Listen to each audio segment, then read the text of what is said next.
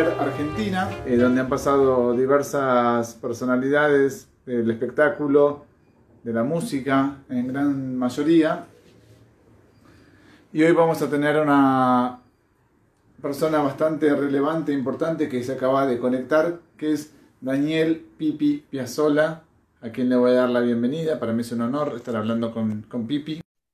Pipi, ¿cómo estás? Buenas tardes, un gusto. Te saluda Juan Pablo Domínguez en representación de Flair Argentina. ¿Todo bien? Bien, ¿vos cómo andás? Bien, me escuchás bien, ¿no? ¿Todo bien? ¿No hay problema de conexión?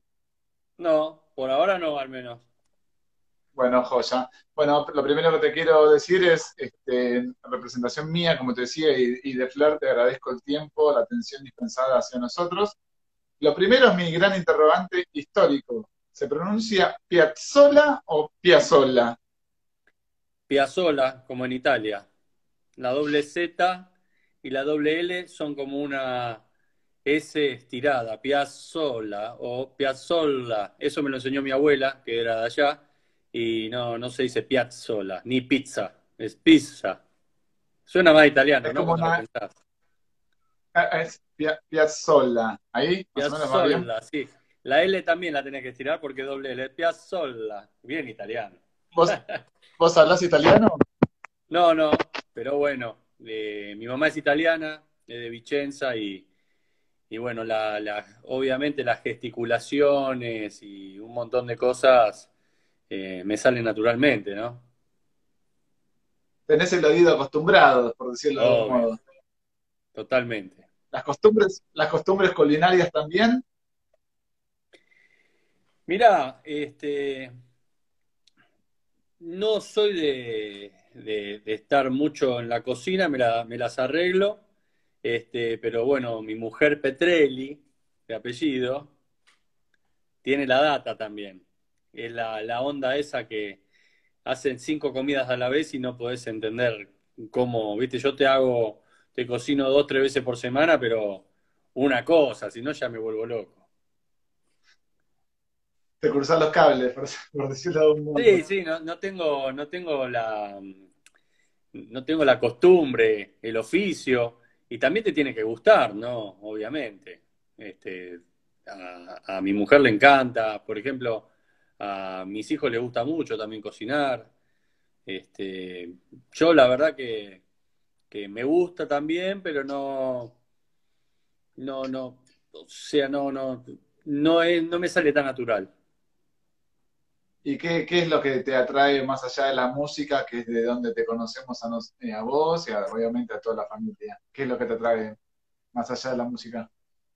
Y no, no muchas cosas, o sea, la música ocupa el 95% de, de, de, de- de mis distracciones, o sea, a veces me cuesta dormir porque estoy pensando, ayer por ejemplo no me podía dormir porque estaba pensando en una cosa que iba a practicar hoy a la mañana.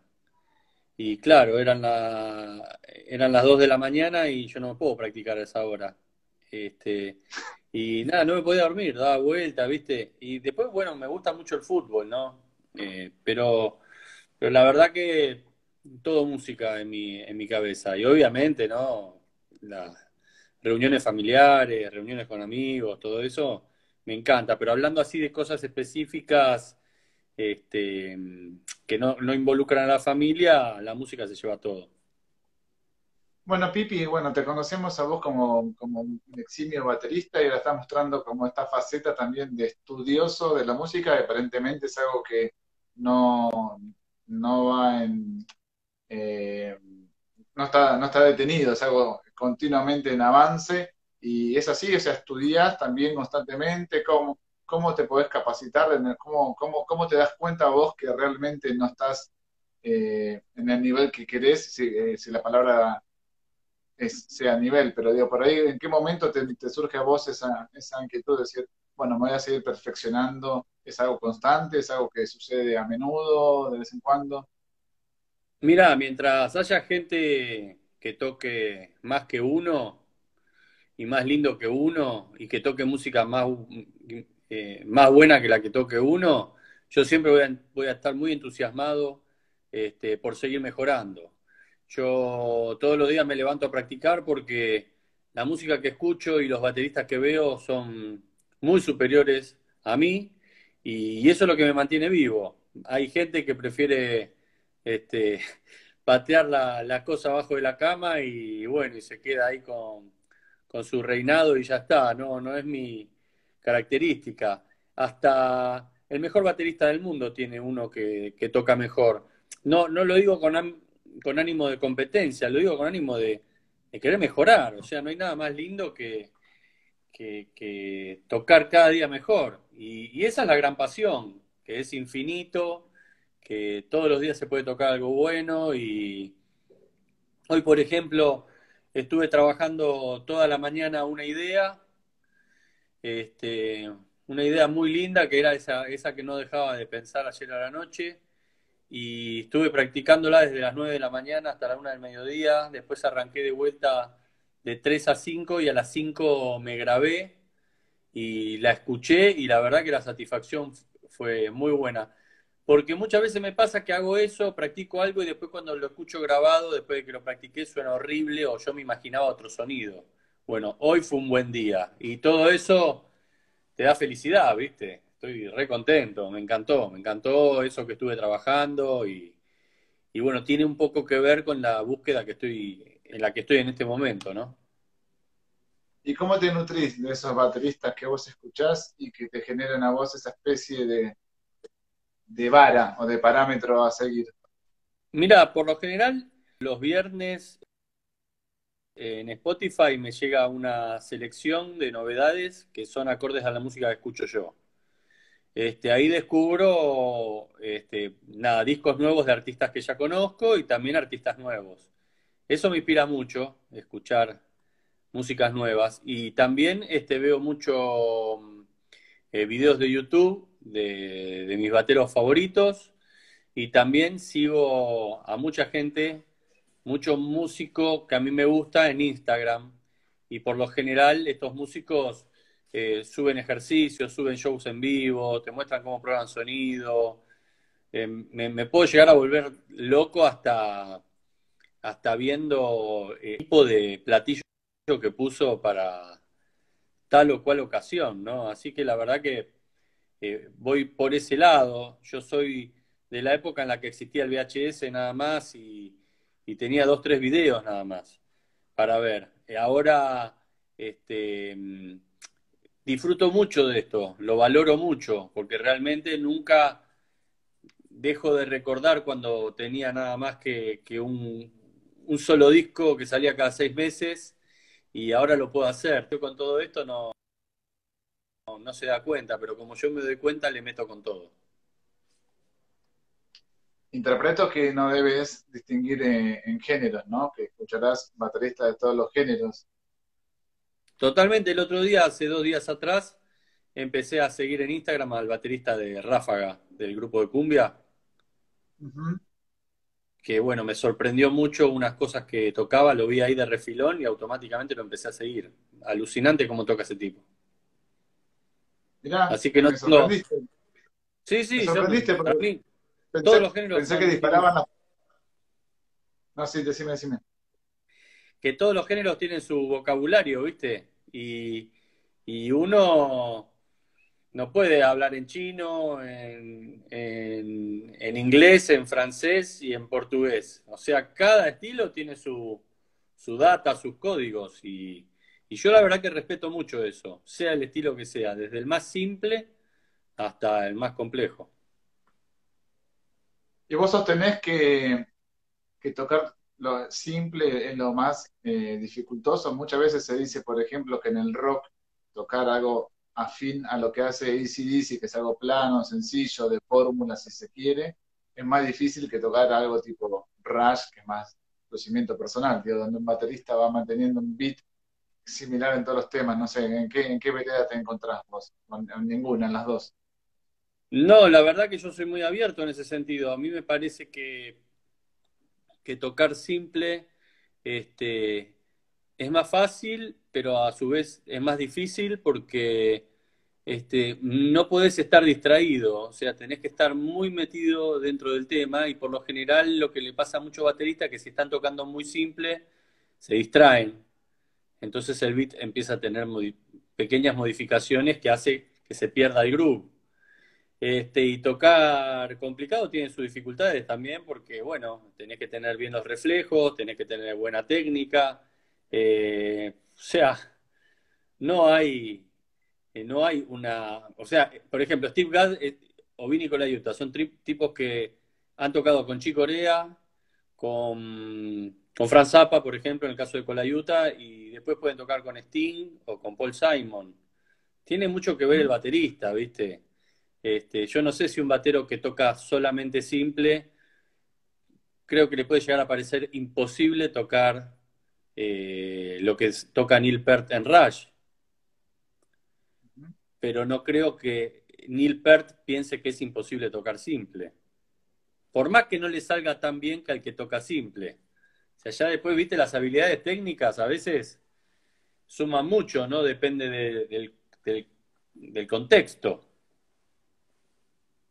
¿Y, qué, importancia le das vos al golpe, al golpe fuerte de baterista, donde, bueno, hay muchos bateristas que en los 90 sobre todo fue como el boom de los bateristas que te pegan fuerte, ¿no? Eh, vos, eh, ¿qué, valor le, le, otorgás a esos bateristas que la cagan a palos a la batería? No sé, no es mucho mi, no es mucho mi estilo, no es lo que más me, me gusta. A mí me gustan los bateros que le pegan bien. Por ejemplo, hay un batero que se llama Greg Wisonet, que mm, ha tocado mucho rock y es un tipo que tiene un golpe que no es necesariamente fuerte, pero es eh, pero se escucha todo perfecto, ¿viste? No me parece que que la batería eh, no es para golpear, es para tocar. Así que bueno, e-, esa es un poco mi manera de verlo. O sea, si vos este, una, si tenés buena técnica, eh, no es necesario golpear fuerte, es como el golf, ¿viste? Yo no juego al golf, pero tengo entendido que si tenés buena técnica, la pelota viaja como loco, incluso, inclusive para un tiro libre, ¿no? Este, y, bueno, eh, es, técnica, ¿viste? No, no es necesario eh, crearte una tendinitis por querer, ¿viste? Reventar el, el parche de la batería. Pero bueno, este, hay, hay de todo y, disfruto de todo, la, verdad. Eh, justo le diste vos preponderancia a dos, tres bateristas que son versátiles, como Bisonet, eh, con la Utah, como acá también mencionan que grabó con Alejandro Sanz, hasta con Mega grabó, imagínate. Eh, y, vos, eh, a vos mismo, te, ves así tan versátil? Por ejemplo, te viste tocando hace poco, hace pocos unos años con Marty Friedman, que es una figura más eh, vinculada a la música pesada, si bien el solista no hace tanto pesado, pero bueno, eh, esos también son, desafíos tuyos. En ese caso puntual de Friedman, ¿fue más un desafío de Friedman hacia ustedes o de Scalandrum hacia Friedman o fue parejo ese feedback? Fue parejo, en realidad él nos llamó porque quería tocar con nosotros. Nosotros ni sabíamos que estaba en Argentina. Nos llamó porque quería quería tocar con nosotros y obviamente que le dijimos que sí. Eh, nos juntamos a ensayar y la verdad que salió una experiencia muy linda. Y en cuanto a si me siento un batero así versátil, mirá, yo soy el tipo, el tipo de batero que, como te conté antes, me gustan todos los estilos y valoro todos los estilos, con lo cual no tengo ningún problema en tocar diferentes estilos. He tocado en las sabrosas arihuellas salsa, he tocado candombe con el Daniel Massa, trío, he tocado con el grupo de Barilari, Alianza, y también grabado un disco, he tocado en bandas de salsa, Big Band, este, con Horacio Fontova, este, la verdad que hice de todo, con Lito Vitale, que ahí teníamos que acompañar todo tipo de artistas. Em, bueno, mi vida actual, por ejemplo, es Calandrum, que hace un jazz argentino, bastante urbano, Está mi trío, que es un jazz contemporáneo, que es algo completamente diferente. Eh, estoy con, con, Fernández 4, que ahora, bueno, ahora dejé el grupo en noviembre, pero es una música más como comercial y rockera, funk, pop. Este, también estoy con Hernán Jacinto, con Esteban Sheckman, tocando un poquito más tradicional con el ensamble Real Book argentino. Eh, la verdad que me muevo este, pero porque me gusta, ¿viste? Me gusta la música, escucho todo tipo de música, con lo, por eso después tal vez lo, lo puedo tocar. Este, con lo que tal vez ahora lo que hago, soy selectivo, ¿no? O sea, elijo con quién tocar. Antes tocaba con todo el mundo, pero ahora ya, ya que todo el mundo sabe por dónde me muevo y, cómo toco y todo eso, prefiero que me llame alguien para tocar que, que quiera mi aporte a que venga un tipo y me diga que tengo que tocar como otro tipo. Eso ya lo hice en los 90. Me interesa saber, Pipi, también cómo son esas, esas conversaciones previas que vos tenés cuando los artistas se te aproximan y cuando vos ya más o menos diste el visto bueno como para empezar a trabajar. ¿Cómo son esas reuniones? ¿Cómo son esas, esos ensayos? ¿Y qué se busca en conjunto? Me imagino que también vos debes tener, como bien dijiste antes, desafíos este, a nivel técnico, tal vez se me ocurre, de conocimiento y también a veces que las fórmulas musicales no te permiten imprimir tanto de tu estilo. Me interesa saber eso, cómo, cómo son esas entrevistas así a grandes rasgos. Mira, en primer lugar tiene que haber onda, tiene que haber buena onda y, la música tiene que estar buena, tiene que ser creativa, eh, me tiene que gustar. Ya si reúne esas condiciones, ya está, está, está bien. A veces te, te cruzas con muy lindas músicas, pero con malos tratos, a veces te cruzas con con buenos tratos, pero músicas que no te gustan.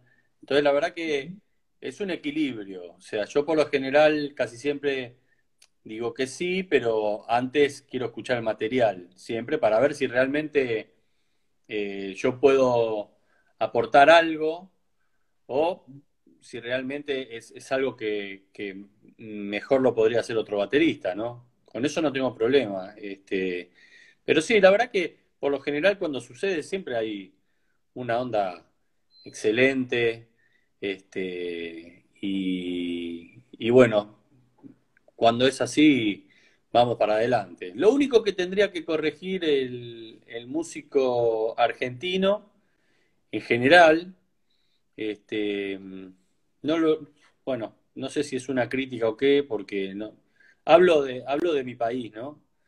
Eh, porque yo vivo acá. Eh, es que cuando te llaman para grabar un disco, eh, lo primero que te tienen que decir es cuánto hay, cuánto te tienen que pagar. Nunca te lo dicen. Nadie. Dos o tres personas en toda mi carrera. Este, mm, uno de ellos, por ejemplo, Palito Ortega, eh, lo primero me llamó para grabar un disco que va a salir dentro de poco.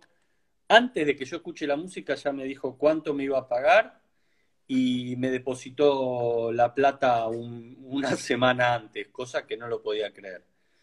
Este, pero nunca pasa eso. Entonces, nosotros siempre estamos en, una situación muy incómoda en la que si preguntás cuánta plata hay, eh, no sé, como que no, no, no te gusta la música o, o, suena, viste, medio raro.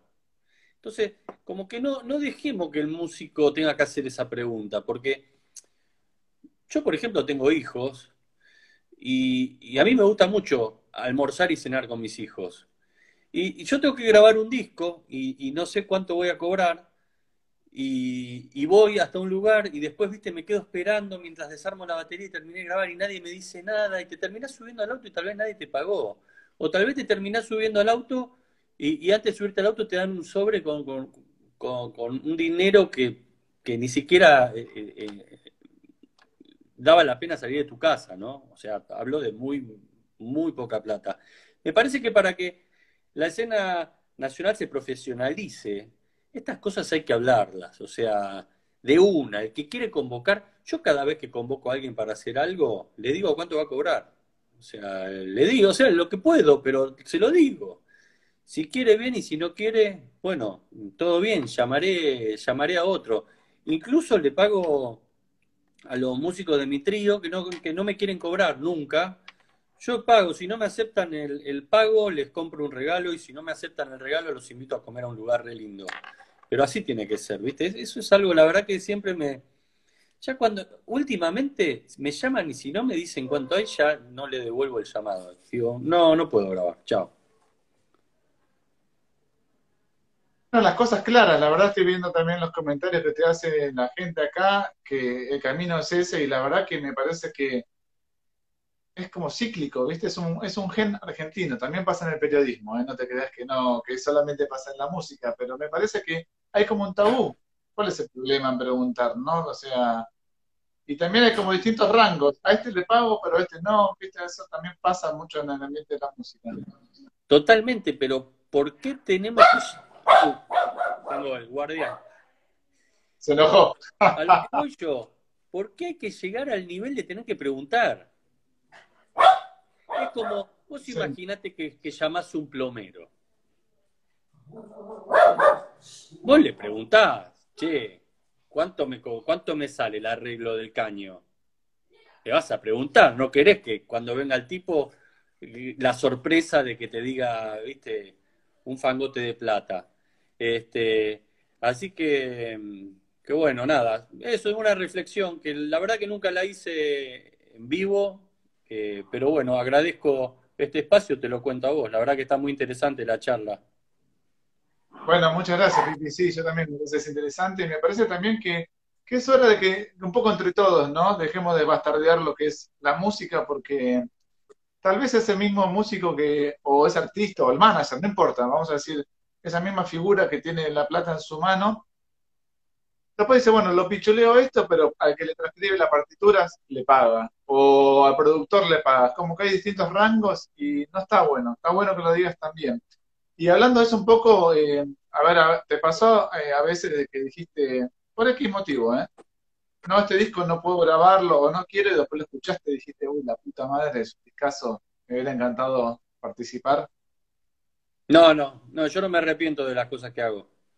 Por lo general, cuando digo que no a algo, borrón y cuenta nueva. Ni siquiera, ni siquiera eh, lo escucho para ver qué sucedió. O sea, no, no, es como, no me, no me, no me interesa. Una vez, un colega con el que toqué un par de veces, este, me llamó para, mm, para grabar y, bueno, yo, viste, le digo, chi, ¿cuánto hay? Hay algo, no sé, me dice, no, pero vos sos un amigo. Le digo, pero, loco, yo con mis amigos hablo todo el día por WhatsApp, le digo.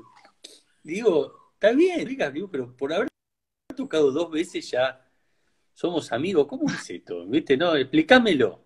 Hay muchos discos que se graban así. Entonces yo le digo, ¿qué pasa si después yo vine de onda a grabar y tu disco, por esa casualidad de la vida, no sé, se venden millones de copias o es un, bueno, o es un éxito, ¿no? Increíble, ¿viste? ¿Qué, pasa con, lo que hice yo? ¿Qué, ¿Cómo es? O sea, yo me tengo que resguardar, ¿viste? Este, así que bueno, medio, medio nos pusimos muy sindicalistas, pero bueno, es una cuestión de respetar la profesión, nada más. Bueno, yo te digo que me considero un batero frustrado, a pesar de que cuando me siento en la batería, el tempo lo mantengo. Yo puedo tocar tipo Oasis, así tipo Oasis, así la batería, te lo mantengo. Pero te debo admitir que es lo primero que, presto atención cuando voy a ver una banda en vivo. Me fijo cómo arma un batero, la ejecución, de red y bola, y en los discos fundamentalmente. Ahora te pregunto a vos, este, ¿pagaste alguna vez un ticket para ir a ver un batero independientemente de si no te gustaba por él, no te gustaba la banda? Decías, che, viene con la Utah con tal proyecto, quiero ir a ver cómo toca con esto. ¿Te pasó ir a ver así bateristas que por el baterista en sí y no por la banda? Sí, sí, mil veces, mil veces. O sea, ir a ver al batero eh, muchas veces me pasó sin ni siquiera saber cómo, quién, cómo formaba la banda.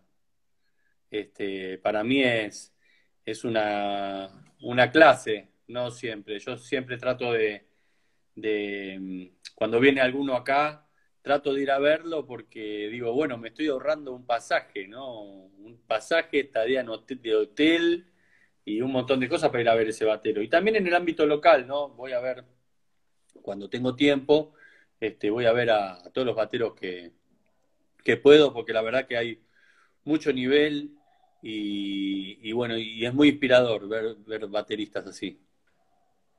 Hay un baterista que se llama Josh Freeze, que no sé si lo conoces, J-O-S-H, Josh Freeze. El tipo ese en un año vino acá en Argentina a tocar con Vandals, que es su banda de punk, donde es su banda. Después vino con Nine Inch Nails, donde tenía más tecnología, y a los pocos meses vino con, con Sting. Y yo me acuerdo haber ido a los tres, los, tres shows, que, no lo puedo creer, o sea, primero el nivel de profesionalismo del tipo, donde lo más probable es que lo llames una, una hora antes y el tipo te saque los temas. Eh, ¿Vos cómo te llevas con, esa, con, esa, con ese tipo de, versatilidad donde vas a ver un tipo que al final, eh, por ahí presuntamente no tendría un estilo, pero su estilo es ese? ¿Cómo me llevo yo con la versatilidad del tipo o con mi versatilidad? Y bueno, vos sos versátil, más o menos dijiste que tenía que gustarte la música, digamos, ¿a, quién, no?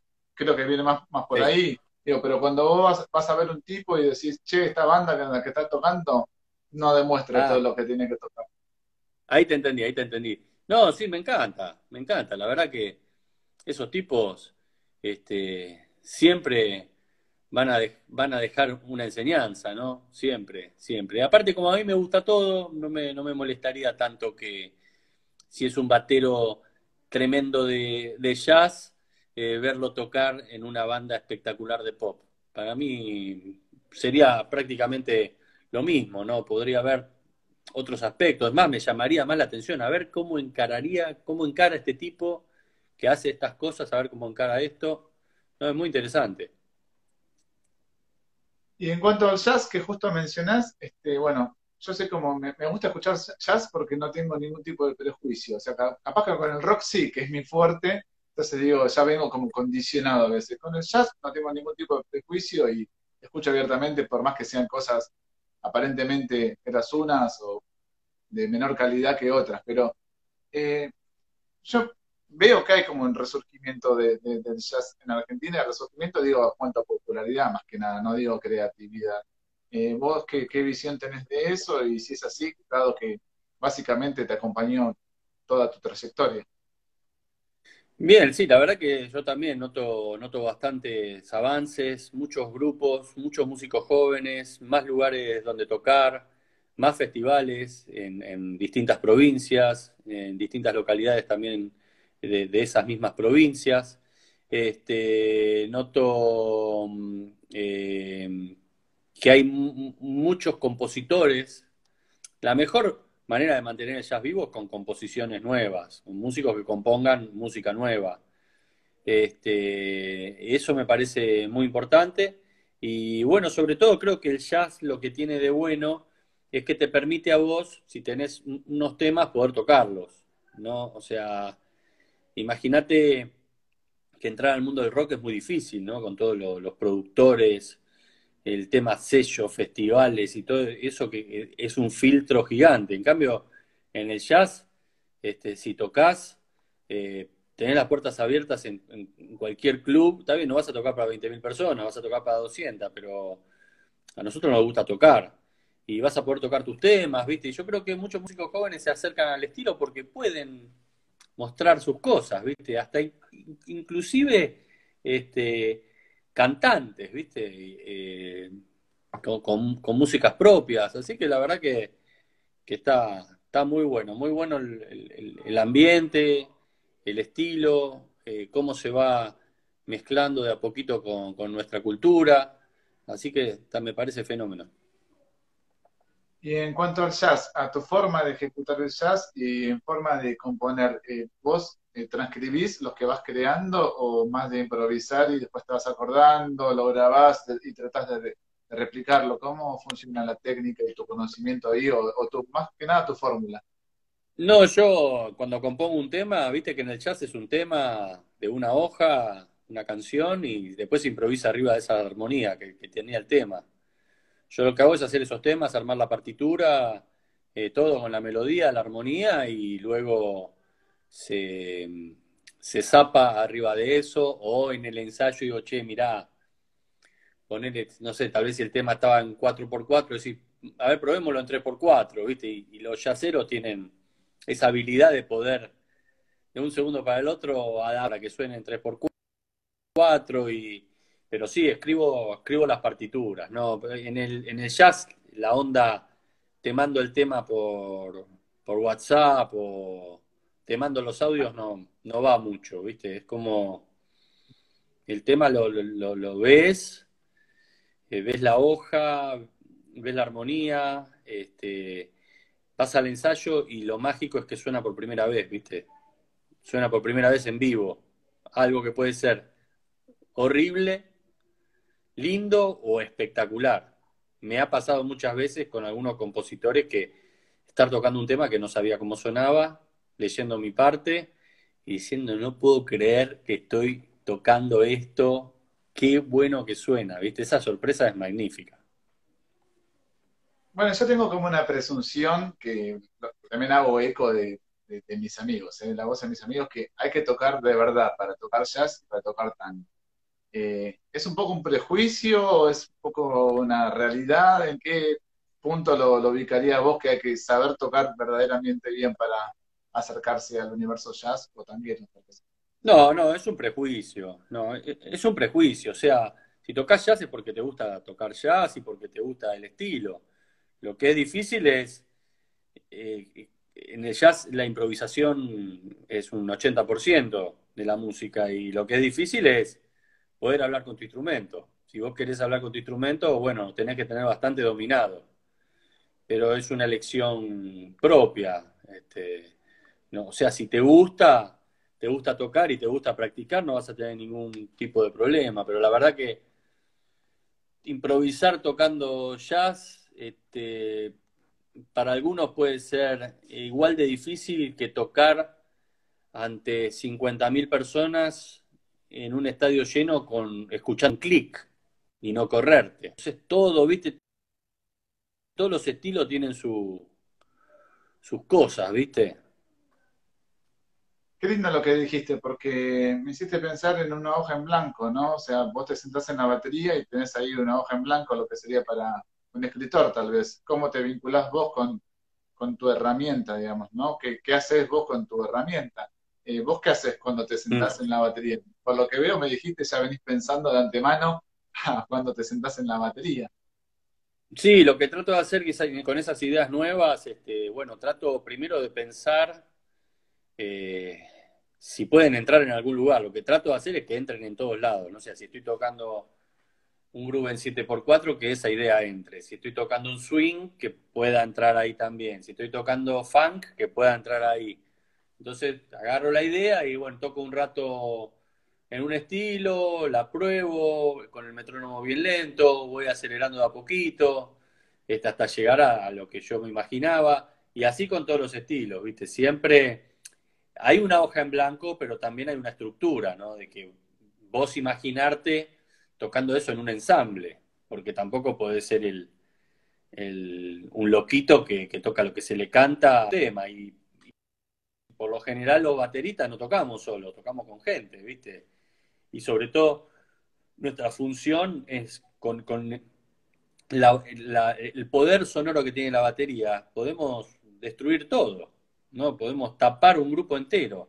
Entonces, pensar en un montón de cosas cuando tenés esa hoja en blanco como para poder eh, hacer algo que va a servir para algo también. Después sí, bueno, podés tener la, opción de improvisar tipo free, tipo libre, ¿no? Free jazz y tocas lo que querés, como los finales de los temas, viste que, ahí ya metés. Eso también existe, pero yo soy más de practicar una cosa que ojalá sirva para algo. Bueno, diste en la tecla porque Flair eh, son importadores de eh, filtros sonoros hechos en el Reino Unido, en Inglaterra, que te van a hacer llegar, una vez que terminemos con la pandemia, te va a llegar todo esto a tu domicilio. Son unos filtros sonoros que te disminuyen los decibeles, escuchas a la perfección, están bárbaros, tienen de calidad. Me encanta eso. Me encanta eso. La verdad que si me da muy buen resultado, lo voy a recomendar muchísimo, porque eh, yo uso algodones desde la adolescencia para tocar la batería. Nunca, no sé, nunca tuve, viste, los cosos esos de que se de los arman a medida. Este, como en el jazz, por ejemplo, no, no, no se toca con, con in-ears, viste, no, no sé, nunca me, me, metí en ese mundo. Con Lito Vital le toqué un poco con in-ears, pero eran de él. Este, ah. Así que bueno, me, gustaría, la verdad que me, interesa mucho probarlos, ver de qué se trata. uy, te van a encantar porque aparte te lo puedes regular, eh, tenés, depende de tu uso también, que les de la intensidad, tenés la, goma espuma para regulártelo, para hacerlo más chiquito, más grande, son impresionantes. Y son de titanio, parecen una bala. Bueno, y eso, eh, ya me respondiste vos, te usabas algodón así como, Uso. en la adolescencia. Usás. Sigo usando. Sí, viste, a veces me pongo los, los cascos esos Big Fear, ¿viste? Sí, sí, sí. Pero, la batería me suena como la de Phil Collins, ¿viste? Y a veces estoy tocando jazz y es como que de golpe suena suena pop y no, no, ¿viste? Suena muy, muy, no sé, me molesta un poco, ¿viste? Me gusta mucho la sonoridad acústica. Bueno, vamos a remediar esto con, la gente con la gente de Flair. Y, con esto también te quería preguntar, eh, desde mi experiencia, que es más vinculada al rock tal vez, eh, presumo que en Argentina no debe estar tan desarrollado el hecho de grabar jazz. Si yo tuviera que tuviera todo el presupuesto del mundo y yo ya voy a grabar un disco de jazz, tal vez lo grabara en Nueva York. Digo, ¿cómo es eh, para vos, que es por lo que vengo entendiendo, sos como bastante locuaz y persistente con, tus cosas? ¿Cómo decís, quiero este sonido y quiero que este sonido quede eh, bien este, el testimonio de este sonido que bien plasmado en este disco. ¿Cómo te llevas vos con el estudio en el, contexto de una banda de jazz? Yo me llevo muy bien en el estudio porque no lo rompo las bolas a nadie. Armo la batería, grabo y me voy. Si es mi proyecto, tal vez lo que puedo pedir es eh, tocar, grabar con cuatro micrófonos, dos aéreos, uno en el tambor y uno en el bombo, este, puestos no, muy pegados. Y bueno, y si el técnico quiere poner alguno en el tom, que lo ponga, pero que los deje apagados. Y después, de última, si hace falta un poco de ganancia, lo subimos. Este, me gusta, mira, yo te, te voy a contar algo. A mí me gusta mucho, viste que cuando vos microfoneas un piano, le pones dos micrófonos y tiene 88 notas. Cuando microfoneas una guitarra le pones un micrófono. Y tiene, tiene seis cuerdas y un montón de notas. ¿Por qué a la batería le ponen 10, 14 micrófonos? Si es un instrumento también. O sea, está bien que el que lo toca lo tiene que tocar bien. Pero yo me imagino como sonido de la batería eh, alguien que la está escuchando de afuera este, y, que escucha el audio de la bata, ese tipo que la escucha de afuera, yo quiero que eso sea el micrófono, que suene así. Y yo creo que en esos discos, por ejemplo, de Miles Davis, del quinteto de Miles Davis en vivo, For More, vos ves las fotos, hay un micrófono nada más, ¿viste? Y las baterías suenan increíbles. Pero bueno, ¿viste? No, no, no es algo que se use mucho ahora. Este, por suerte yo siempre grabo con un gran técnico que es Facu Rodríguez, que es muy grosso eh, grabando jazz, también grabo con otros técnicos que son, cada vez hay más técnicos buenos este, que se dedican a este estilo. Eh, y la verdad que nada, que te podés quedar tranquilo grabando acá, que no va a estar todo más que bien, pero bueno, tenés que, ver bien qué sala, una sala donde todos puedan tocar y escucharse. Eh, grabar jazz con cabina no, no, no está bueno entonces, este, buscar un poquito el lugar. A mí me parece que Ion es perfecto en ese aspecto porque tiene una gran sala, pero tengo entendido que hay otras grandes salas también, ¿no? Donde podés tocar prácticamente acústico. Bueno, tengo una última pregunta y no te quiero preguntar qué disco te hubiera gustado grabar porque es una pavada y vamos a estar 80 años y tal vez me digas ninguno, el próximo.